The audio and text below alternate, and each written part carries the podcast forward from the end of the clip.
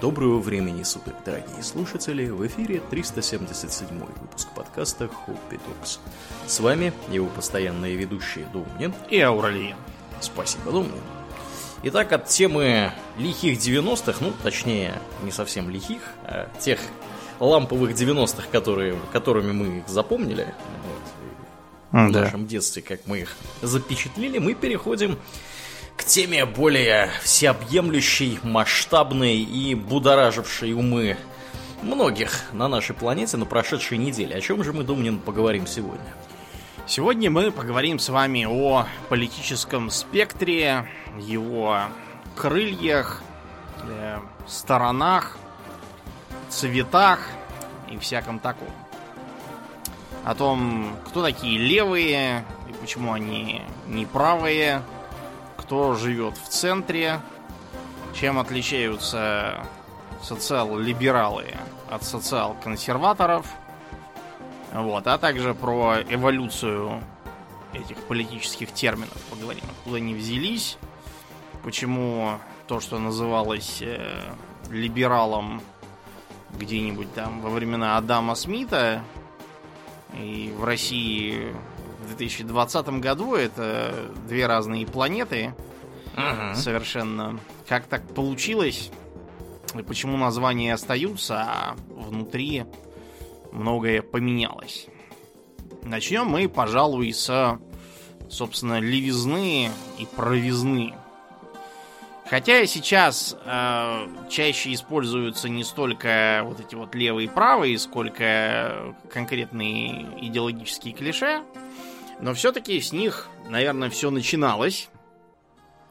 И во всем, как обычно, виноваты французы. Вот, так сказать, как только какая политическая заварушка, так там можно искать французов. Они где-то там сидят в корнях, и из-за них все и началось, как там ну, говорилось. Да, французы вообще, конечно, новаторы э, многих разных интересных политических идей. Вот, у них э, есть богатые традиции э, и как и законотворчество, да, знаменитый кодекс Наполеона, вот, так и, скажем так, спонтанных да, вот. политических пертурбаций. Да, да. Вот, конечно, не обходилось без эксцессов. Вот, с отрубанием Кое-кому голов. отрубили голову. Вот хорошо, кому голову отрубили. Некоторых просто четвертовали. Ну, кого просто в яму закопали, кого картечью связанных расстреляли там. Да, по, по всякому. Голову бывало. всякому отрубать, это не напасешься времени. Да. Надо все механизировать. Так что да, да, когда Франция нюхает табак, Англия чихает, или как там э, э, Так вот, действительно, когда началась в 1789 французская революция, появилось национальное собрание. Это национальное собрание, которое теоретически должно было замирить страну и присудить новые налоги, если бы король знал, чем это обернется, он бы, наверное, из страны просто убежал сразу, никого не собирал. А, оно расселось э, изначально вроде как по сословному принципу, но поскольку там вышли всякие неприятности с недопуском третьего сословия, в итоге возобладала такая рассадка, что те, кто был э, лоялен к, к королю, к вообще ансьена режиму, к пережиткам феодализма, к церкви, те садились правее. Потому что левее как раз кучковались сторонники инноваций – которые там орали, матерились э, и всякие прочие неприличные слова говорили, поэтому чистая публика от них старалась отсесть. По крайней мере, так, э, так пишет современник и участник событий некий барон де Гувиль. Не знаю, действительно ли было именно так, но в любом случае люди вообще склонны рассаживаться по склонностям и интересам. Те, кто, я не знаю, учился в университете и ходил на лекции в потоковой аудитории, те видели, что там обычно все так садятся кучками компаниями, не всегда ну, да. совпадающими с группами, там, как правило, по э, взглядам и склонностям.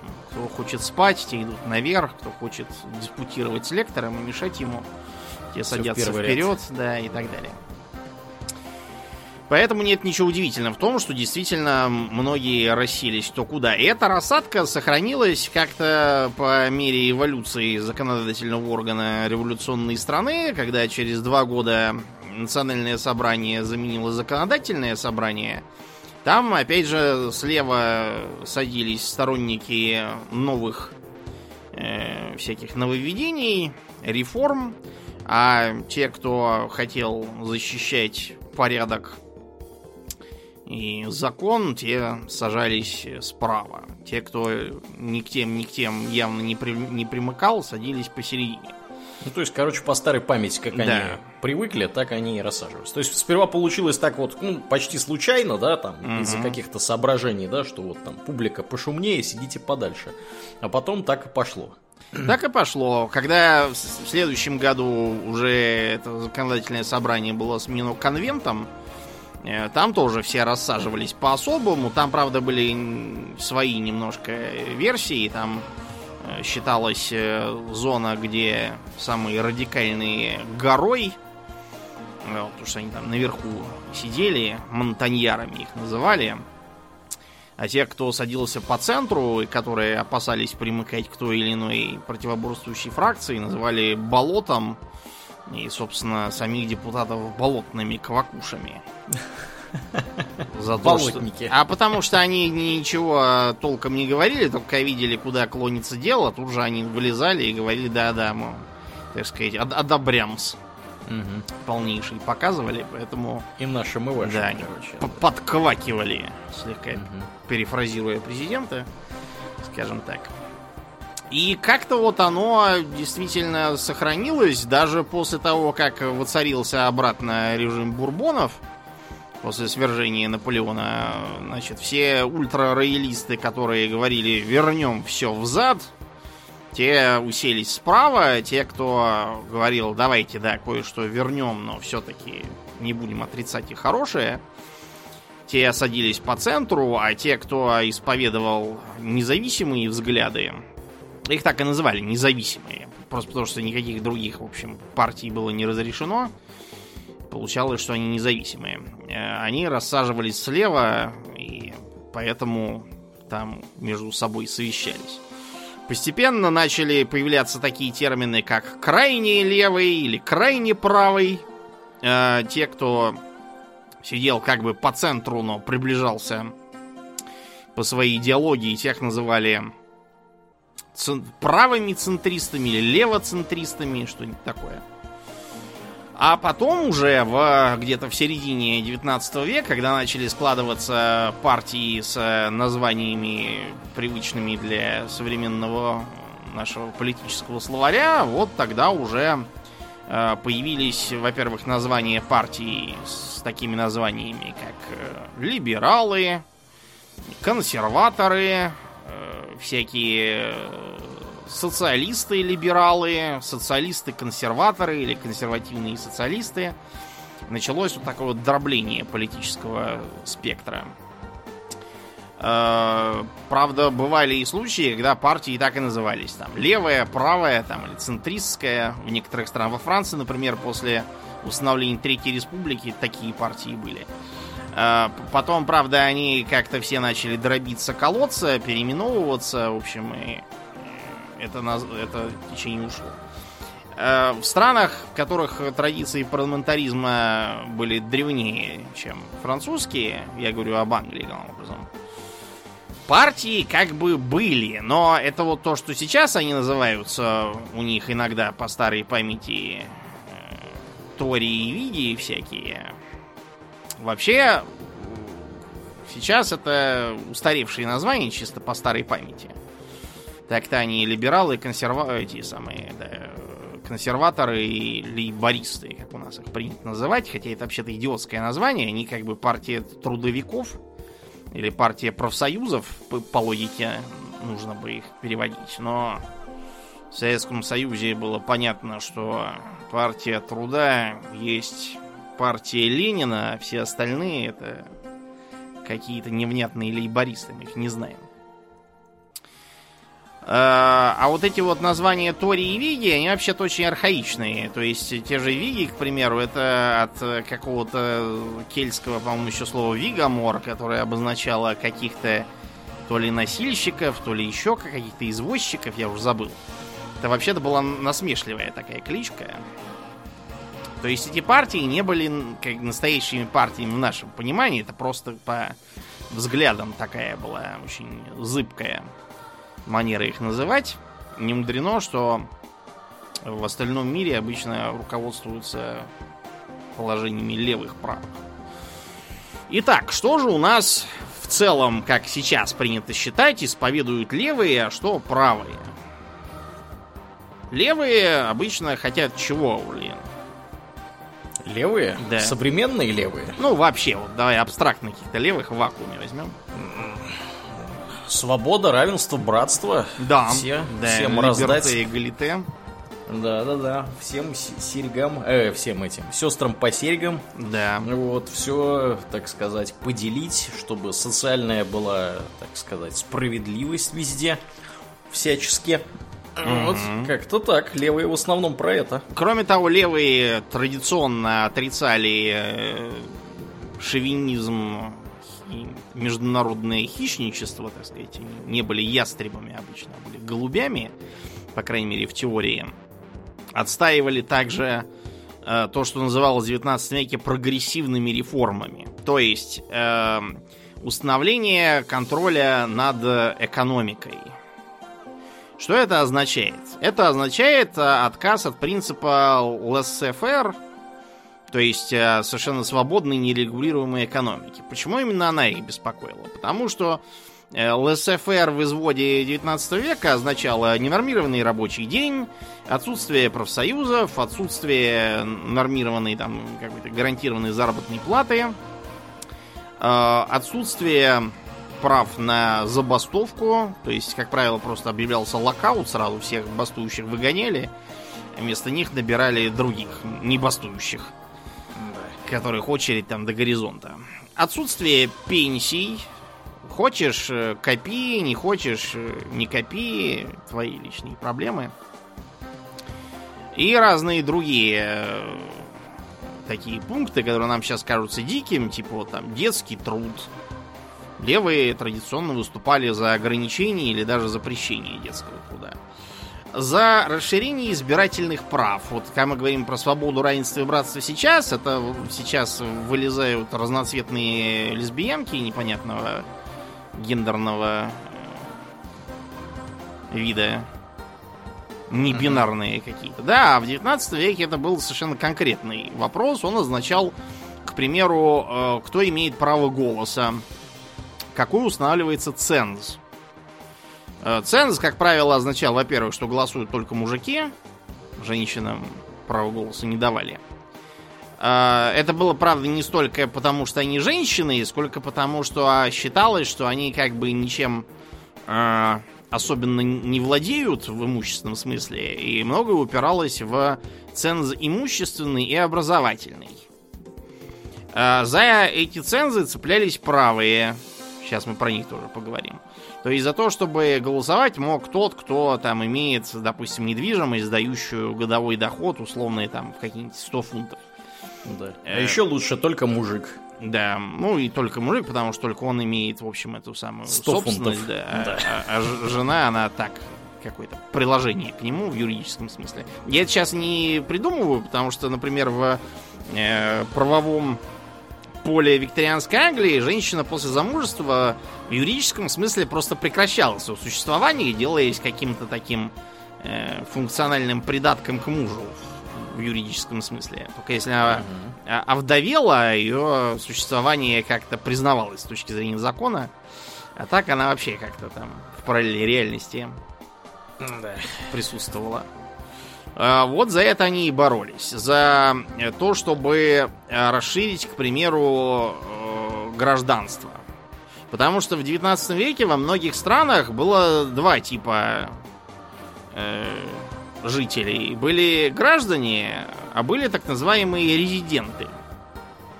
То есть... На самом деле, я тебе скажу по секрету, во многих странах Ну, и сейчас Оно так. и сейчас так. Я имею в виду, что сейчас резиденты эти означают вчера приехавших, вот как Аурлиен, допустим. Э, э, погоди, я гражданин. Да, да. Ну, я имел как, как Аурлиен не так давно. А тогда можно было этим резидентам э, родиться, э, жениться и помирить успеть, а все еще резидентом. Потому что вот потому. Устанавливались тоже какие-нибудь цензы, правила. Э, К примеру, вон в Японии до сих пор такая система. Там многие люди, просто потому что они корейцы этнические, они там могут родиться, помереть, а гражданами не стать. Потому что не японцы, вот и все. Делать, что хотите. В Японии такой вот э, консервативный к этому подход, хотя в остальном мире левый подход так или иначе возобладал. А чего же хотят э, в противоположность им правые Аурлиен? Если левые за либерте и галите, э, реформы и всяческие послабления, чего правым-то надо тогда? А правые в основном топят за сохранение статуса кво. Их и так все устраивает обычно. А, Может быть даже, что их как раз все не устраивает, потому что статус-кво когда-то там давно их устраивал, а теперь он совсем не тот стал. Не торт, и они хотят его обратить, опять же, вспять. Да. Это называется такое. реакция. Э, то есть, правые в целом, как считается, упирают на э, иерархию, на сохранение какого-то более или менее жесткого порядка. То есть, э, э, они могут быть против э, социальной мобильности, чтобы если ты там родился э, уборщиком, то как то там не бейся, все равно в парламенте тебе не заседать. И наоборот. Даже если полный идиот, но зато родился в семье лорда, то, значит, как- как-нибудь уж попадешь, и так тому и быть. А, религию отстаивают, причем религию не в смысле, чтобы им никто не мешал ее исповедовать, а, как правило, в том смысле, чтобы это была государственная религия. То есть, э, которую нужно исповедовать, если ты претендуешь на какие-либо государственные посты с определенного уровня или даже вообще. А, Они могут э, упирать на то, что от- э, отказ от э, роли э, церкви в школе был ошибочным. Или если это какая-нибудь страна такая специальная, что его не надо отменять, что секуляризация это плохо. Э, Что э, национализм, кстати, это хорошо. И интересно то, что национализм изначально как раз для реакционеров и консерваторов был плохой вещью. Сейчас объясним почему. Но современные правые, как считается, топят за национализм, за ограничение иммиграции, за ограничение представления гражданства и доказывают, что гражданство это большая честь, ее еще надо заслужить, а не так просто всем раздавать, как кому попало. Э, За сохранение разнообразных э, повинностей, скажем так. Это может быть как всеобщая воинская повинность, к примеру, так и какие-нибудь пережитки типа там феодальных по- повинностей, сохранившихся более никогда. Тоже в очень специальных странах это сейчас, но в 19 веке, да, многие как раз отстаивали сохранение пережитков феодализма не потому, что они нужны были экономически, а скорее так, из тупого следования традиции и опасений, что народ разболтается иначе. Вот примерно так должны выглядеть левые и правые. Но, как водится, жизнь вносит свои очень серьезные коррективы в эти пункты. Вот начнем с а, упомянутого мной национализма.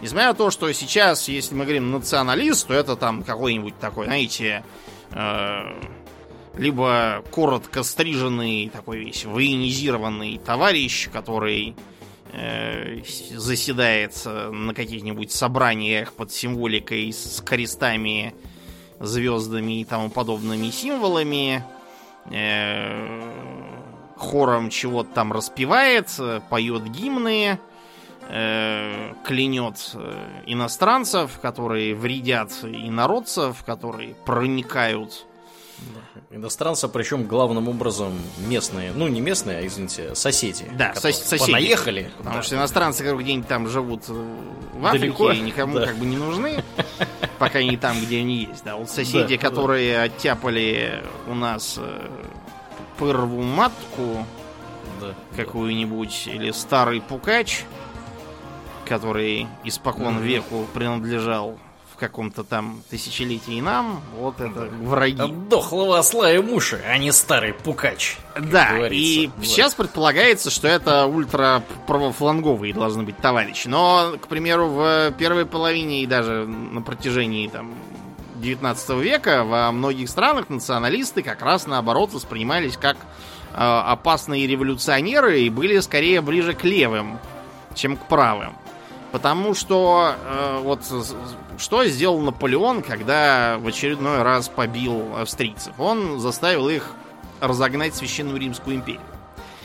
Несмотря на то, что она уже реально, Де-факто. да, к началу 19 отсутствовала. века, да, уже отсутствовала, то есть там были какие-то вялые претензии австрийского императора на гегемонию на немецкоязычных э, землях, но там уже была Пруссия, которая сама с усами, э, другие, типа Баварии, тоже относительно крупные государства плели свою политику, к Наполеону тоже периодически прибегали за ситуативными союзами. Поэтому, когда ее разогнали, все, в общем, вздохнули с облегчением, на самом деле, включая австрийцев, что, слава тебе, Господи, это все кончилось. Но э, националисты в той же, на территории германоязычной Европы, они во многом выступали за объединение в том или ином виде, которого им в итоге под эгидой Пруссии удалось добиться. Так вот, там во всяких Бавариях и Бад-Вюртембергах этих националистов ловили как злейших революционеров. Потому что если будет единая Германия, кому нафиг будут нужны баварский король там или кто у них? М, Да. Король. Понятно, что никому будет не нужен, так что их там всех хватали и преследовали, кого только можно. Ну, да и более того, вам скажу, баварцы до сих пор считают, что они баварцы. А вот, в первую очередь, а уже во вторую какие-то там а, немцы. Да. Что это такое? Да. Ну вот, поэтому такой вот э, странная была странная миграция слева, вернее, справа налево, а потом, наоборот, слева направо националистов. Так получилось. Э, Кроме того, э, потом уже, после конца окончательного всех феодальных пережитков, национализм во многом приобрел еще значение изоляционизма, из-за которого в США слово националист это вообще ругательство. Оно означает какую-то плохую страну, которая не хочет вступать в разнообразные грабительские торговые договоры США или подписываться на создание у них своей американской военной базы, что-то вот такое. Или не хочет много платить в рамках НАТО за то, что их оккупируют американцы как Ге- Германия. Вот, они это все обзывают э, национализмом. Тоже такой относительно странный э, извод этого термина.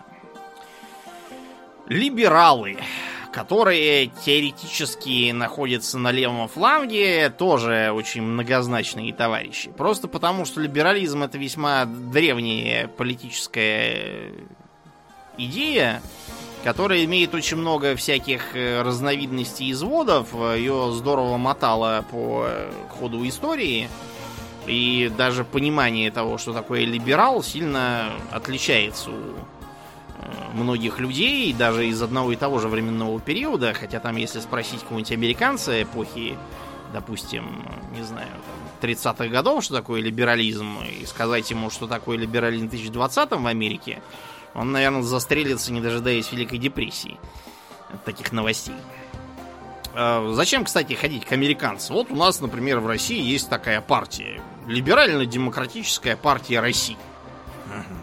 И что же эта партия э, пропагандировала все 90-е годы? Сейчас они что-то попритихли, просто потому что их э, предводитель стал стар и в э, жестокую битву с коллегами по парламенту вступать уже не может по состоянию здоровья, а тогда он в основном кулачным способом там все диспутировал и веселил публику. Э, пропагандировали они, насколько я помню, что землю крестьянам, кресты землянам, каждой бабе по мужику, каждому мужику по бутылке водки. И вот э, я спрашиваю, где моя водка? Ладно, на, на самом деле я спрашиваю другое. При чем здесь либеральная демократия? Да ни при чем. Да, это какой-то популизм, я даже не могу понять, что это, но это популизм, видимо. Под То- видом либеральной демократии. Да даже не под видом, а как-то такое ощущение, что они, не знаю, посмотрели на пол, посмотрели на потолок, на полу увидели либерализм, на потолке демократизм, состряпали из них из двух названий и все.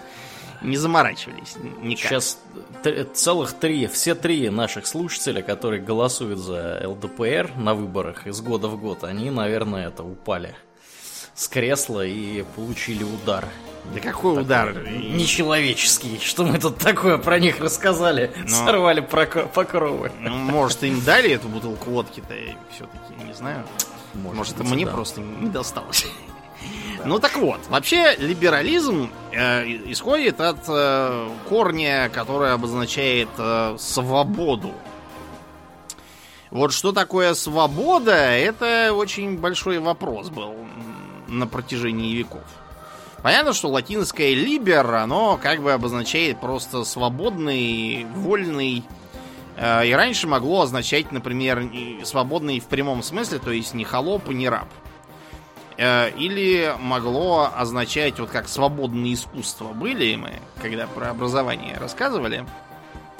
Эти свободные искусства, потому свободные, что они, с одной стороны, не религиозные, не сводятся к канонам, а с другой стороны, что ими занимаются свободные люди, а не холопы там какие-нибудь, которым э, совсем другие занятия присущи. А, Но постепенно, где-то к 17 веку, в первую очередь в Англии, либерализм стал исходить из того, что э, это означает свобода от какого-либо принуждения. Э, Вопрос в том, какое принуждение все-таки необходимо и неизбежно, а какое излишнее и подавляющее, привел в 17 веке в Англии ко многим интересным событиям, в ходе которых одному королю отрубили голову, другого выгнали. Да, и разное, в общем, произошло там. После славной революции там воцарился парламентаризм. Так вот, а что означала свобода по тогдашним представлениям? Тут нам надо обратиться к первоисточникам, к философам Локку и Гоббсу. Гоббс, разумеется, никакой не Гоббс, а Хоббс. Ну ладно, раз уж так привыкли. Как-то принято в русской транскрипции Да. Гупса. То есть э, они философ... Как Гёте, то же самое. Ну да, да. Или как Гюго, который Гюго, и еще и же с ними многие и многие. Э, Они додумались до того, что в э, государстве после свержения монархии, поскольку до этого э, предполагалось, что за всем стоит божественное право королей, теперь королям, оказывается, головы отрубают. Так что с божественными правами пришел, приходится как-то того потесниться. Они разработали идею общественного договора, по которому, значит, э, анархическая и даже животная во многом э, природная душа человека э, обуздывается путем э, передачи некоторых своих личных прав государству. Каковое государство должно наводить порядок, э, устанавливать мир, чтобы свобода одного там заканчивалась в э, сантиметре от носа другого. Э, говорил это один американский краснобай в конце 19 века. Когда вам будут втолковывать про то, что это сказал Альберт Эйнштейн или Джейсон Стэтхэм, не верьте, это ерунда. Краснобаева этого все равно, скорее всего, не знаете, он не знаменитый за пределами США. Ну вот, и э, таким образом э, государство тоже имеет определенные функции, в границах которых оно ограничивает личную свободу и превращает человека из его природного состояния, бесконтрольно анархичного, в упорядоченного такого человека. Из этого они развили там целый ряд гипотез поменьше, вроде того, что у королей и вообще у правителей тоже должна быть какая-то ответственность, а не одно только божественное право, что хочу, то ворочу.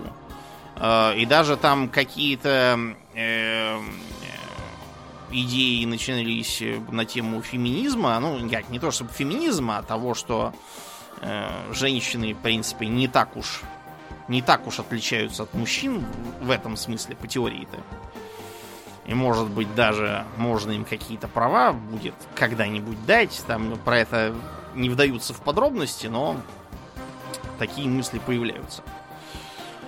А кроме того, они же говорили о том, что э, либеральный этот человек должен вести свою экономическую деятельность без принуждения. Э, это послужило во многом идейному обслуживанию формирующегося капитализма, устранению всевозможных пережитков прошлого, таких как крепостные всякие повинности, а также постепенное рабство.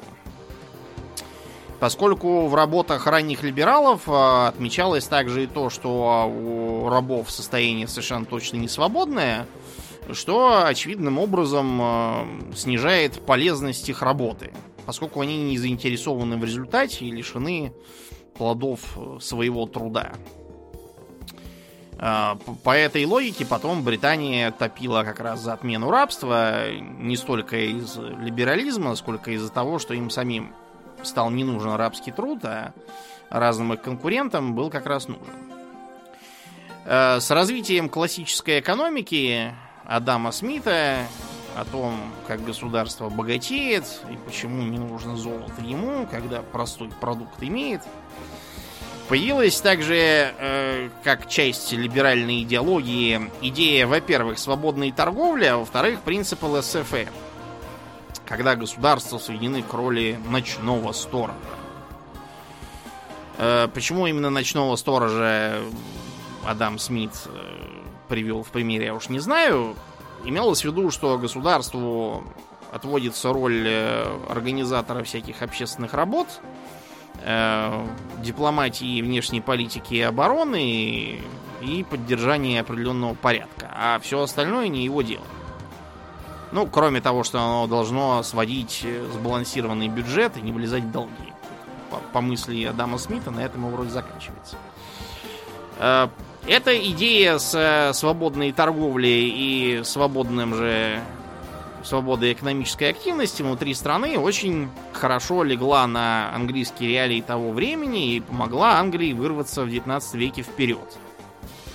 Поскольку э, давала им возможность э, подавлять конкурирующие страны за счет мощи своей морской торговли и промышленного производства, а свобода внутриэкономической деятельности позволяла всем подряд заниматься этой промышленностью и производством, как они хотели. То есть э, самыми варварскими мерами, э, используя труд женщин и детей, которым почти ничего не платили, эксплуатировали их до полусмерти, всевозможными законами о бедных, которых надо хватать и помещать в работные дома, Э, вот этим всем, а также разрушением э, старых дворянских привилегий, которые тормозили развитие экономики из-за своей архаичности. Всякое вмешательство государства в экономику в виде, например, э, регулировки заработной платы или установления максимальной продолжительности рабочего дня – или разрешение профсоюзов, или введение пенсий. Э, пенсии тогда формировались вот как сейчас. То есть э, ваш работодатель за каждого работника должен платить какую-то сумму в соцстрах, и оно там откладывается, как бы он ни назывался в этой стране.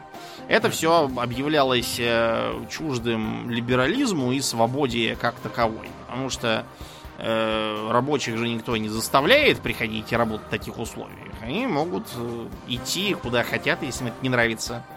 Заниматься какими-то другими делами. Да, то, что да. никаких других дел-то, в общем, и нету, это объявлялось, что это не проблема абсолютно. Для э, промышленников и их либеральных идеологов.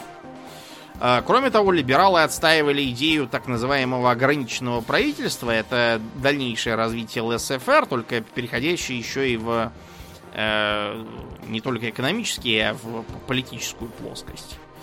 Э, по этой же причине они, кстати, боролись с э, ограничением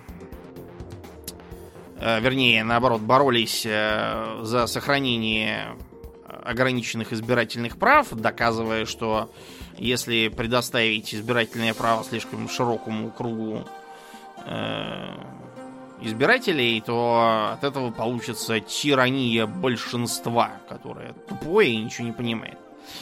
Э, когда Черчилля спрашивали про демократию, он в том числе говорил, что для того, чтобы проникнуться к ней полным презрением, достаточно пятиминутной беседы с рядовым избирателем речь шла о том, что рядовой избиратель полный идиот и ничего умного избрать не в состоянии. Помню, Черчилля. Угу. Э, такая вот у него была э, логика. Либеральная экономическая теория процветала почти весь 19 век.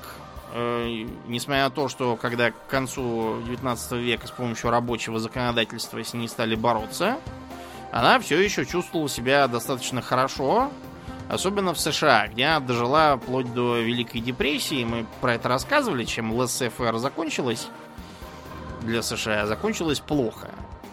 Связано это не с тем, что сама по себе идея плоха. Мы вообще вот в данном выпуске не доказано, что какая-то конкретная идеология плоха э, чем-то вот изначально. Ну, кроме, может быть, фашизма а тем, что они просто должны развиваться со временем и адаптироваться. А иногда они просто устаревают вообще как таковые, если они развиваться по каким-то уважительным причинам не способны. Э, в том же 19 веке либерализм привел к э, формированию идеологии мальтузианства, о том, в общем, что людей много, жрать им нечего, это плохо. Это значит, что надо отнимать срочно жизненное пространство окружающих. Э, в защиту Мальтуса надо сказать, что тогда сельское хозяйство было таким, что действительно многие страны были не в состоянии себя прокормить. Как, например, Германия. Почему там все так обрадовались идее Лебенсраума. Угу. Вот, что действительно вплоть до послевоенного периода сельскохозяйственной революции Германия себя физически не могла прокормить никак. А, но в начале 20 века либерализм получил серию серьезных ударов. Во-первых, из-за Первой мировой войны, которая принудила государства-участники к так называемой тотальной войне, к усилению контроля над обществом. Э, с другой стороны, вот в обратную же сторону, она сыграла на появление массовых армий, которые, дополненные массовыми же трудовыми коллективами, заставили правительство расширять избирательное право и устанавливать более справедливое рабочее законодательство. Что как бы с тогдашним либерализмом не вязалось. Но когда у вас несколько миллионов человек с ружьем наблюдается в стране, то вам надо очень аккуратно исповедовать свои либеральные взгляды. А то мало ли что может случиться. А с другой стороны, э, сформировалось сразу несколько систем э, антилиберальных, подчеркнуто. Это как э, фашизм, так и советская система у нас, и разные частные случаи, типа вот как в Португалии при Салазаре было какое-то странное такое государство, он его так и называл. Новое государство, которое строится на антилиберальных, антидемократических, антисоциалистических, по-моему, началах. И другие его постулаты «я не верю в равенство», «я верю в иерархию» и разное там такое. В общем, Салазар в итоге помер, и за ним все это посыпалось, но факт тот, что прецедент был, и он создавал видимую альтернативу либеральным демократическим режимам, что многих немало беспокоило. Тут нам надо временно от э, либералов отойти к другой левой идеологии. На сей раз, в общем, левой такой, без, э, без экивоков. Это социализм. Социализм происходит от э, корня социария, что означает делиться, разделять, совместно владеть или совместно использовать. То есть это нечто вроде такого а, а, а, общественничества, да? И зародился социализм, наверное, одновременно с человечеством, потому что есть такие термины, как там э, примитивный социализм или военный коммунизм, э, которые имели место на ранних этапах развития общества. Вот. Но потом социалистические практики довольно далеко ушли на периферию и начали, так сказать, выходить на поверхность только в э, относительно редких всплесках э, религиозного э, революционного движения. Типа вот как у гуситов были некоторые фракции, которые топили за такой вот наивный коммунизм с общностью всего. Э, бывали такие секты, кстати, и в русской православной церкви, в царской России. С таким примитивным социалистическим mm-hmm. подходом. Но на самом деле социализм рванул только в районе э, французской революции, когда идеология либерте и галите привела к дальнейшему развитию теории, которые уже в 18 веке многие выдвигали. Вот, например, был такой известный Жан-Жак Руссо, который понаписал огромное количество трудов про то, как нам надо обустроить Францию. Да, как нам обустроить Францию. Он был вообще швейцарец этнический. А, как надо трудиться, как там надо все, все разделить и заниматься свободным, простым трудом, что человек там по природе добрый, от этого он что-то там что-то такое там должно хорошее получиться. Это вообще интересно, что Жан-Жак Руссо всю жизнь пинал балду, ничего не работало, жил за счет баб, пятерых своих детей сдал в детдом, сказав, что нет денег и так далее. Ну так вот, а, вообще в 19 э, веке социализм был очень многогранной такой концепцией, Э, было целый ряд идеологов, которые проповедовали разного рода обобществление средств производства, а также в некоторых случаях и более э, далеко идущие планы. Э, так называемые фурьеристы были. Это вот как раз в конце 19 века появилась идеология фурьера, так называемого. У нас в России некоторые из народников тоже исповедовали похожие взгляды о том, что нужно э, жить в таких рабочих коммунах, которые будут совместно всем владеть. Был также интересный э, идеолог э, Сен Симон, такой, который тоже проповедовал э, общую общность э, средств производства, считая, что это сильно повысит производительность. Э, он, правда, выступал в основном против э, пережитков феодализма таким образом, но его идеи оказали потом развитие и на э, социалистов 19 века. Были некоторые проявления этого же в Англии еще в 17 веке, там такие были диггеры. Некие. Это не те, кто вот сейчас по канализациям лазит, это было нечто такое типа религиозной секты, которая считала, что землю нужно объявить всеобщей собственностью, и самовольно захватывали землю, начинали ее, собственно, копать. За что их... такие. Ну да, за что их, собственно, диггерами называли. Они понимания ни у Кромвельского, ни у более поздних правительств в Англии не нашли. Совершенно.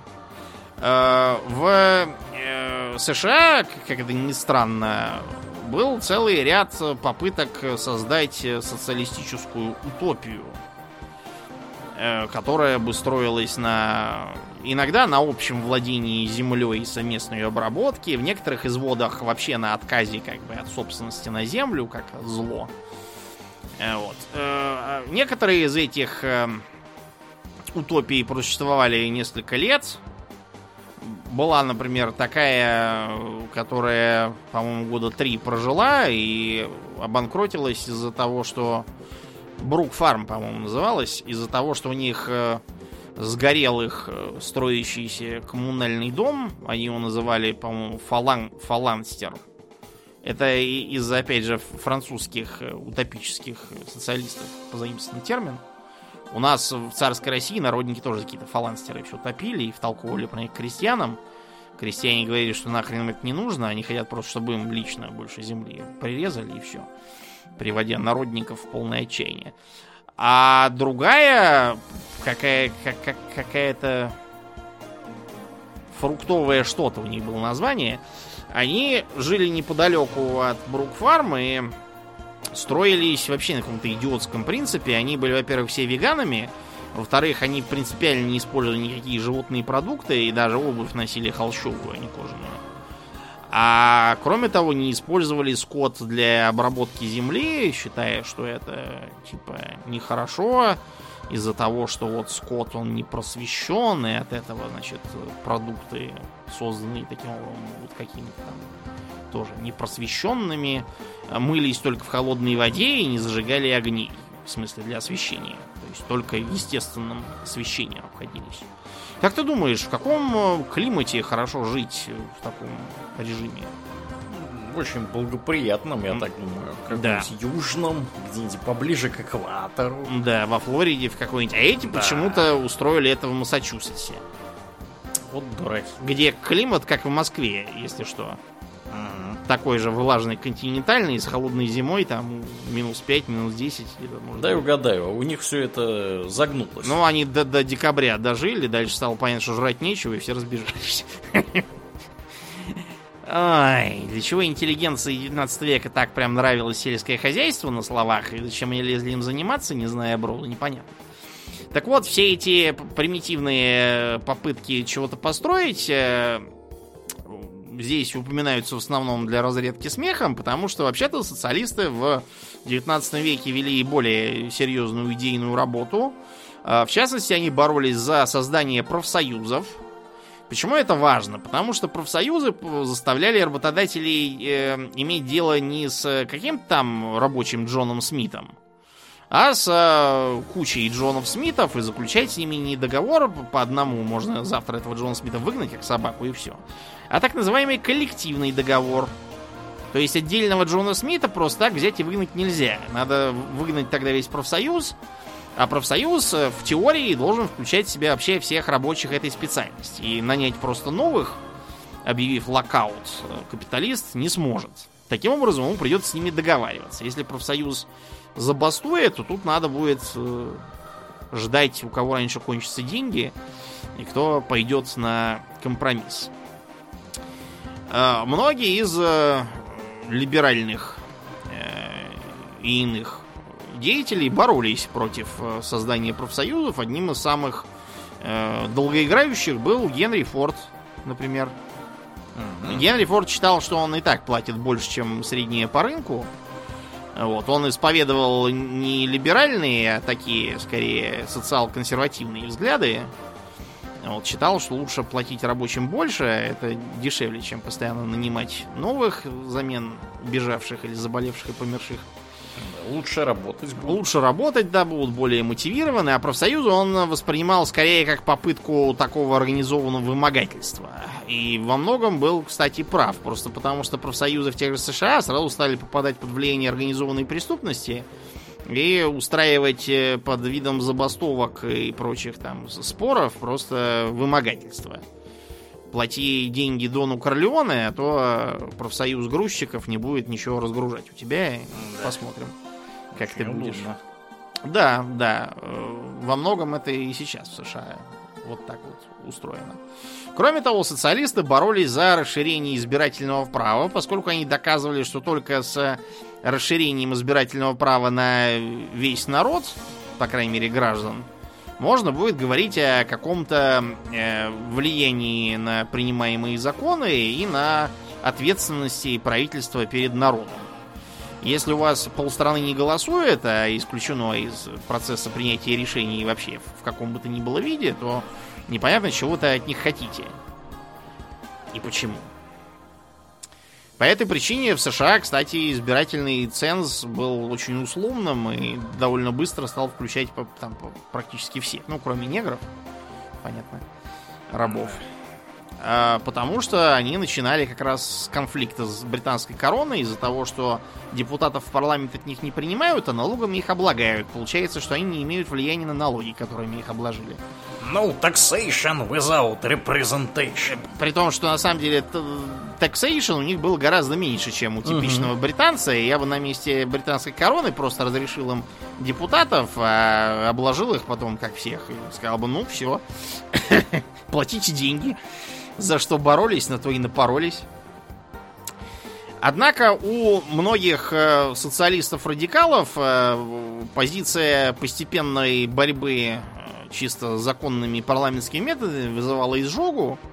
Они призывали к разным насильственным в той или иной мере мерам.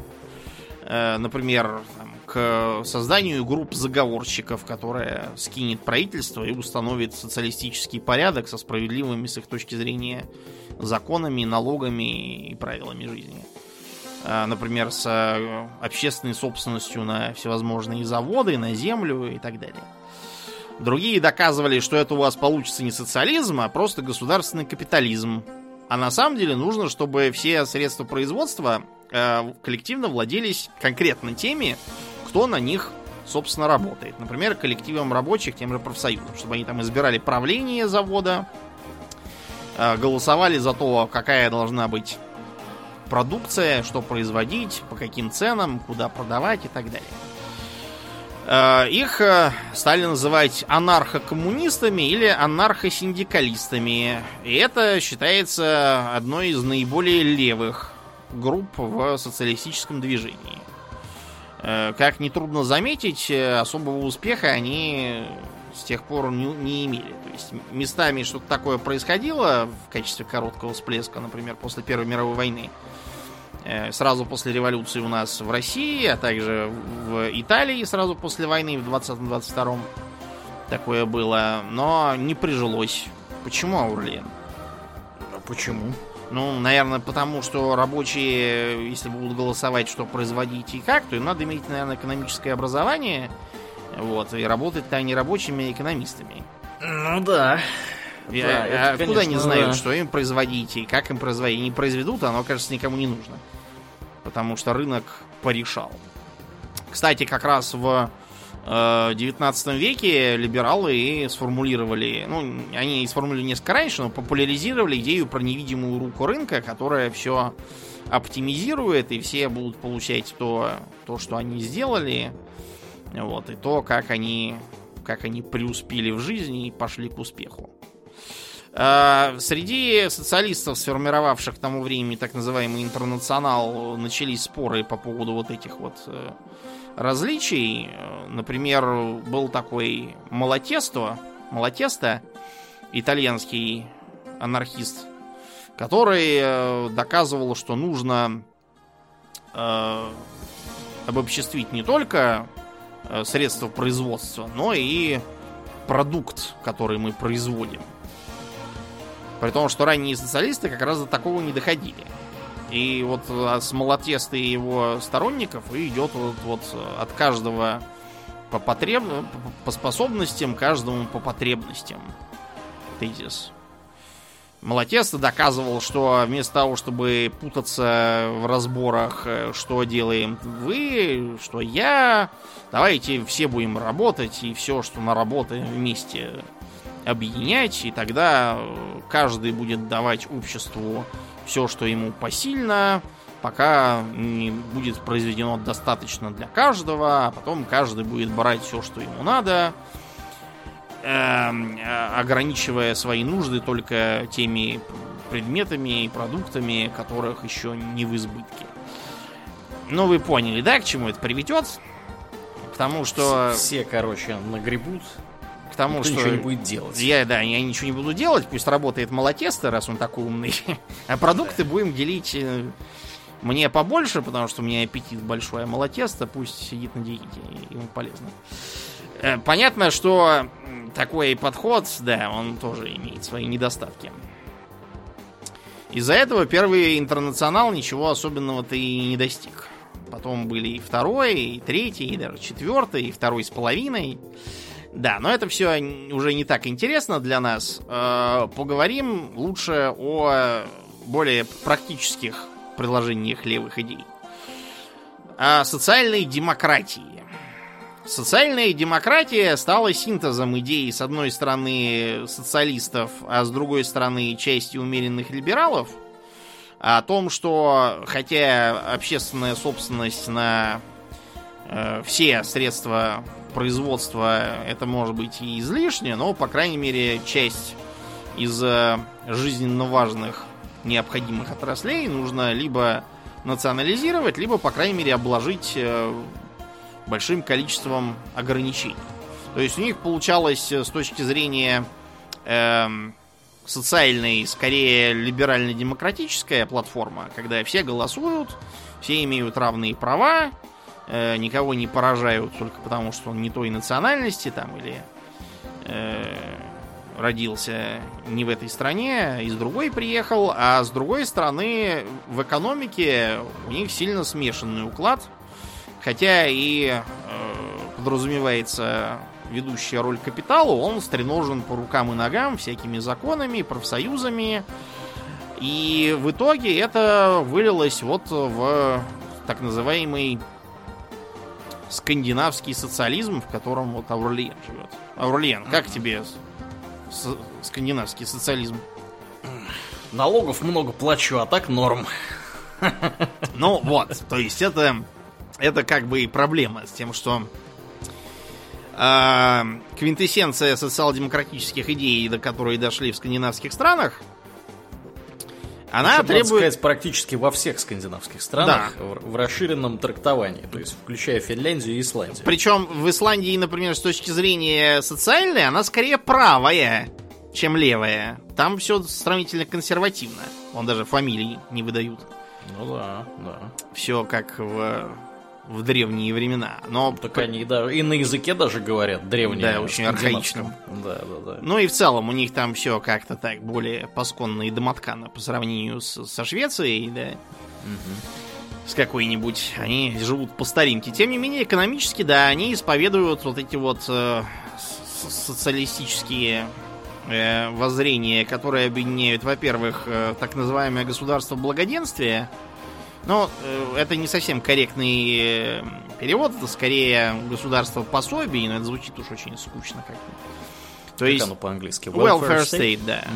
Угу. Welfare это как бы благосостояние, но вообще это обычно означает именно пособия какие-то. Угу. То есть это означает, что платятся пособия на безработицу, чтобы воровать не пошли, на э, детей, чтобы вы не голодали в декретах на э, всякие там на образование тоже пускаются деньги и субсидии.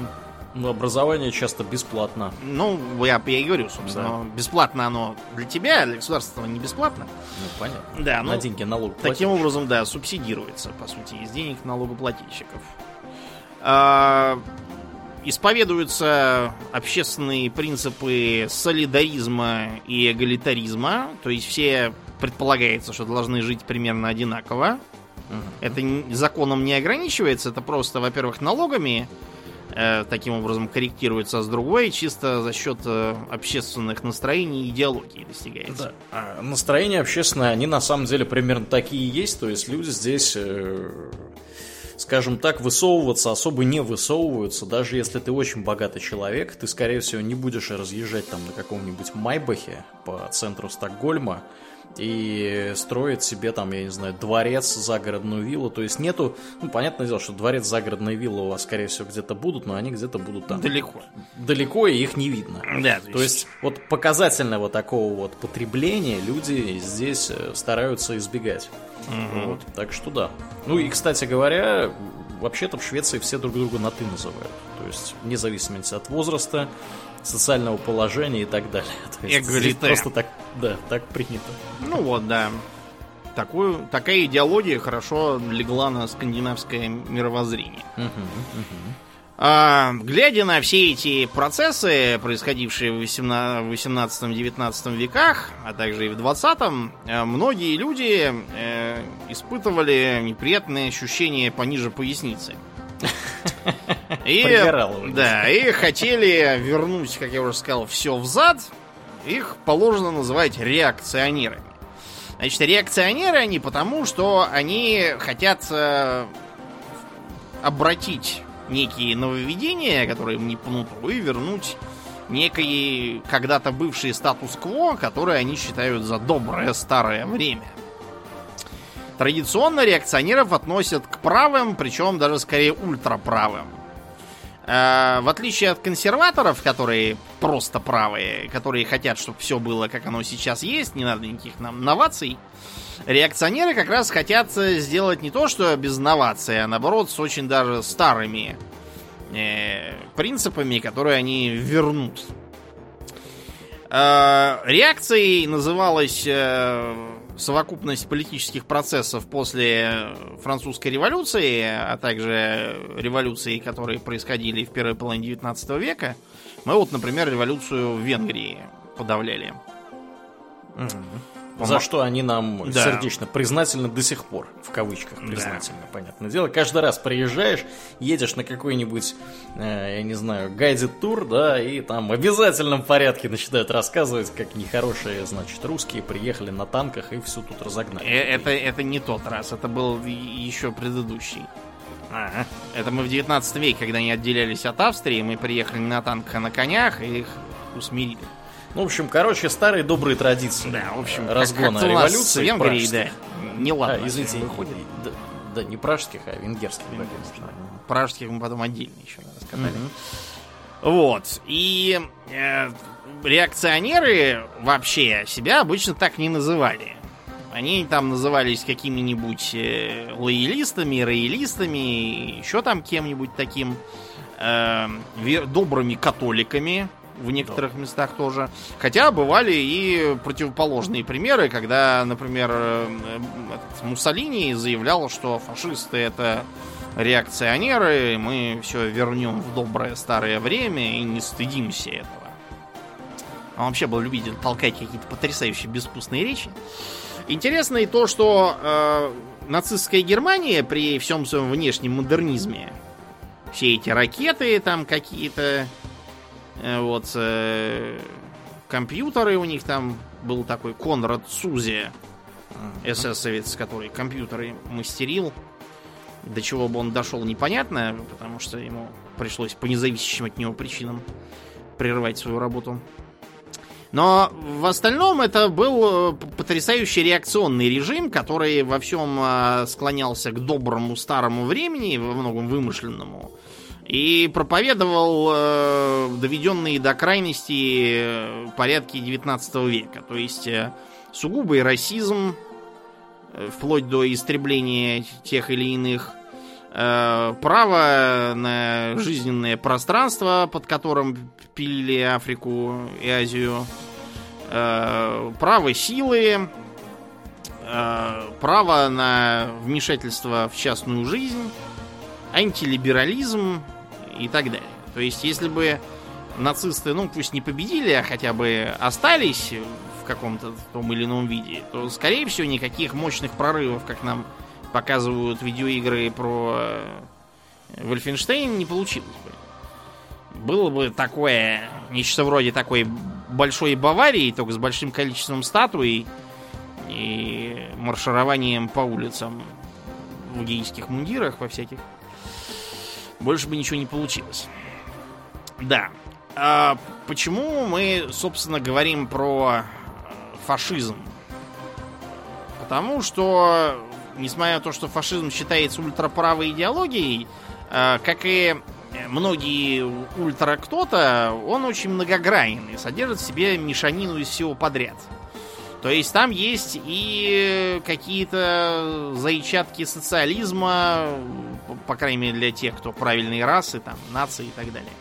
Есть ага. и э, сильное влияние либерализма, хотя они его отрицают в культурной, так сказать, стороне, но в э, экономической, да, его там полно. Э, с третьей стороны, там есть и некоторые, как бы сказать, э,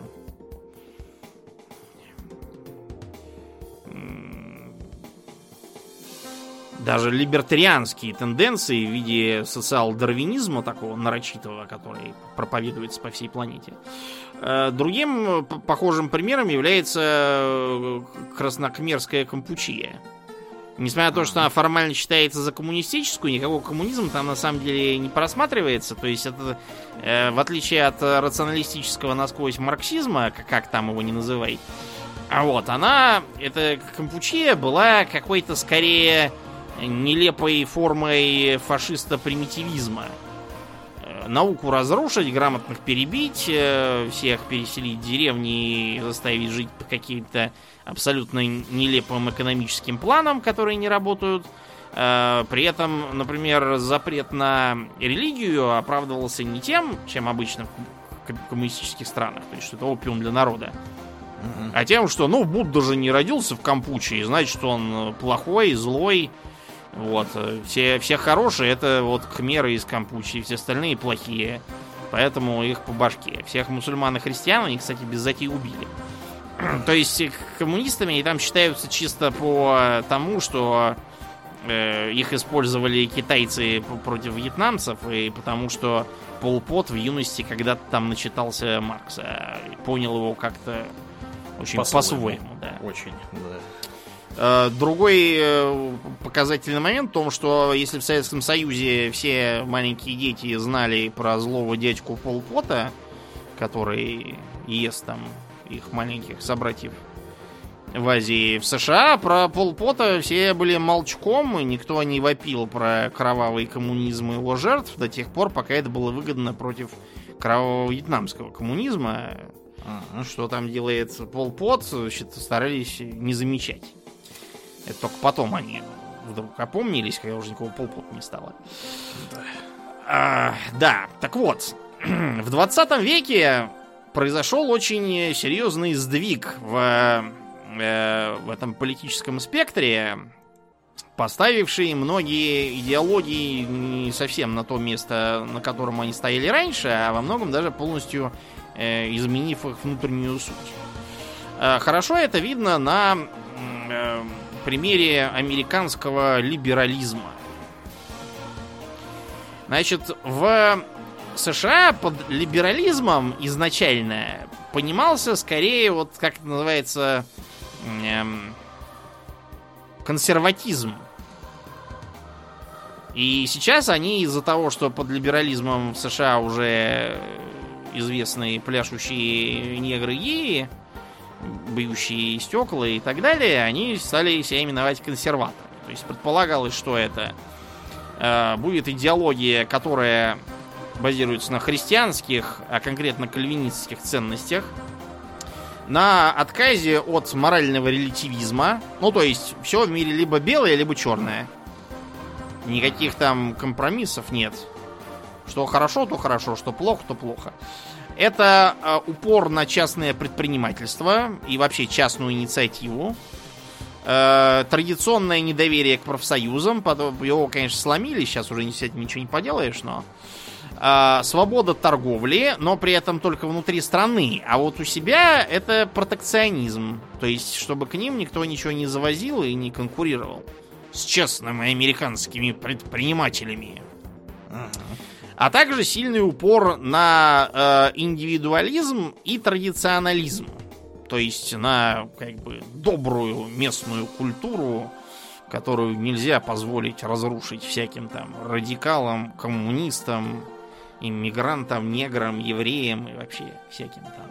Всякому прочему сброду. И, и католикам тоже, да. Как все знают, что католики, пьяницы и лодыри, они совершенно не, не подходят под эти идеи. Э, из этого вытекает э, та же самая мысль о ограниченном правительстве, то есть то, что если кто-то хочет... Ну вот Хантер Томпсон, да, он считал, что если кто-то хочет обложиться дома кучей ружей и автоматов и курить там марихуану никому не мешает, это его личное дело. Из-за чего он немножко того побортовался с американским правительством. Сейчас эта идеология в США уже либеральной не считается и засунута куда-то в глубоко маргинальные слои. У них есть своя газетка «Американский консерватор», которую читают 3,5 человека, плюс я еще почитываю, да, и где печатаются конгрессмены типа там Рона Пола или Пата Бьюкенина, там последние зубры, которые тщетно взывают одуматься и так далее. Но им сейчас ничего не светит, просто потому что изменилась демография. Дело не в том, что сдвинулся политический спектр как таковой, он же не живой, а изменилась именно демография в стране, потому что большинством вот эти вот белые американцы, которые считают, что нужно усердно трудиться по выходным ходить как Симпсоны в церковь, uh-huh. вот, и не рассчитывать на какие-то там пособия и так далее, они уже в меньшинстве. А в большинстве персонажи скорее латиноамериканского типа, которые считают, что как раз им государство много чего должно, что они могут весьма бурно выражать свое недовольство по этому случаю. И... Все мы видели, как это происходит. Ну, вот сейчас прям происходит. Да, по ящику показывают. Вот. По-любому. И... Угу. Вот по... Э, это пример того, как и изменяется э, значение политического термина. А то, что сейчас называется либерализмом, раньше вообще именовалось у них скорее социал-либерализмом или даже демократическим социализмом. А социализм в США это ругательство. Да. По крайней мере, было, а теперь как-то уже даже непонятно. Э, оно исходит из того, что государство всем должно обеспечить э, всевозможные пособия, что идея того, что если ты украл чего-то, то тебе надо в тюрьму, это плохо. Вместо этого тебе надо, тебе надо назначить пособие, чтобы ты не воровал, и тогда ты, наверное, будешь хорошим, что э, вы не можете выгнать бомжей со своего э, подъездного пути к дому, потому что это типа не ваша территория городская, а город не разрешает никого выселять. Часто, кстати, не ссылаются на выселение индейцев и говорят, что видите, как плохо получилось в тот раз. Бомжи это новые индейцы. А, при этом они как-то упирают уже не на свободу слова, которая когда-то считалась столпом э, американской идеологии, а скорее на эм, свободу комфорта. То есть, чтобы всем было удобно, и чтобы никто не делал так, чтобы кому-то было неудобно. Из этого уже вытекают ограничения свободы слова, когда президенту США отрубают телетрансляцию, а в Твиттере его навешивают плашку «Политрук врет», вот, и как бы считается, что так надо для общественного спокойствия. Э, индивидуальные свободы э, совершенно перетекли из старой идеи, что вы свободны там как угодно работать, зарабатывать, налоги будут низкие, вот, чисто так, на необходимое, делайте, чего хотите, процветайте, если вы способны, если не способны, значит, очень жаль. Теперь предполагается, что свобода — это свобода себя идентифицировать как штурмовой вертолет и требовать себе на этом основании посадочную площадку э, в школьном туалете, специально спроектированную. Вертолета нейтральный туалет. Да, что-то вот такое. Как это так вышло, многие американцы до сих пор не могут себе объяснить, но вот видите, как вышло. Как-то так получилось. С другой стороны, в России тоже все по-своему вышло. Э, самобытно. Да, самобытно. Потому что у нас с победой революции теоретически установился левый режим. Но вот какой именно левый и насколько левый, э, это было часто не очень понятно. И часто ты понимал, какой именно режим, уже где-то пиляя деревья далеко. Потому что вскоре после образования Советского Союза ну, даже чуть раньше, в 21 году, началась так называемая левая оппозиция. Левая оппозиция во многом исходила из того, что, во-первых, Советский Союз сам по себе не принципиален, а принципиальная мировая революция. Во-вторых, из того, что нельзя превращать партию в закрытую корпоративную структуру, и нужно больше в нее привлекать э, население, а также разрешать беспартийным занимать всякие ответственные посты. Возглавлял их Троцкий, а также некоторые другие примкнувшие, типа там Пятакова, Радика, их потом с Пятаковым одновременно шлепнут, Болгарина Раковского и еще там некоторых. С ними вела борьбу группа из э, Сталина, а также Зиновьева, Каменева и еще некоторых. И в итоге их забороли, приступив к построению социализма в одной, отдельно взятой стране. Э, этим лозунгом стали подменять вот эту вот э, вышедшую из э, употребления теорию про мировую революцию. Обратите внимание, что произведения, скажем, 20-х годов э, упирают на то, что мы на горе всем буржуям мировой пожар раздуем, того же Гайдара в военной тайне. Там такой посыл. А вот в Тимуре и его команде, которые про 30-е годы, там уже совсем не то. Там э, про борьбу с японцами на Халхинголе, про инженеров, то, что надо получать железобетонную специальность, помогать старушкам пилить дрова и так далее. Революции никакие пока не нужны. И в целом в идеологии восторжествовал вот этот вот сталинский ампир, всякие монументальные пропаганда, летающие мега-самолеты и дирижабли, покорение полюса, все тогда угорали по летчикам-полярникам. А мировая революция стала восприниматься как левацкий уклон, болезнь левизны в коммунизме и так далее. Потом, уже к 30-м годам, сформировалась правая оппозиция, которая была недовольна политикой Сталина по форсированной индустриализации и коллективизации деревни. Которые считали, что необходимо пойти на рыночные уступки крестьянам и заинтересовывать их в том, чтобы они выращивали там хлеб и сдавали государству. Э, их всех тоже в итоге поставили к стенке в 34-м, 37-м, кое-кого достреливали до 39-го. И как бы сталинизм сформировавшийся, стал менее левым, чем троцкизм, который, убежавший за границу Троцкий до самой смерти, э, педалировал в Испании, в Латинской Америке, еще кое-где. Так вот получилось, что когда в стратегиях от Paradox Interactive сталинизм почему-то считается крайне левой идеологией, я, я не знаю почему, что они имеют в виду под крайне левым. Сталин, наоборот, был весьма правый по социалистическим меркам. Потом постепенно с эпохой застоя э, социализм стал еще менее революционным у нас, вступив в пору развитого социализма, и он стал очень консервативным.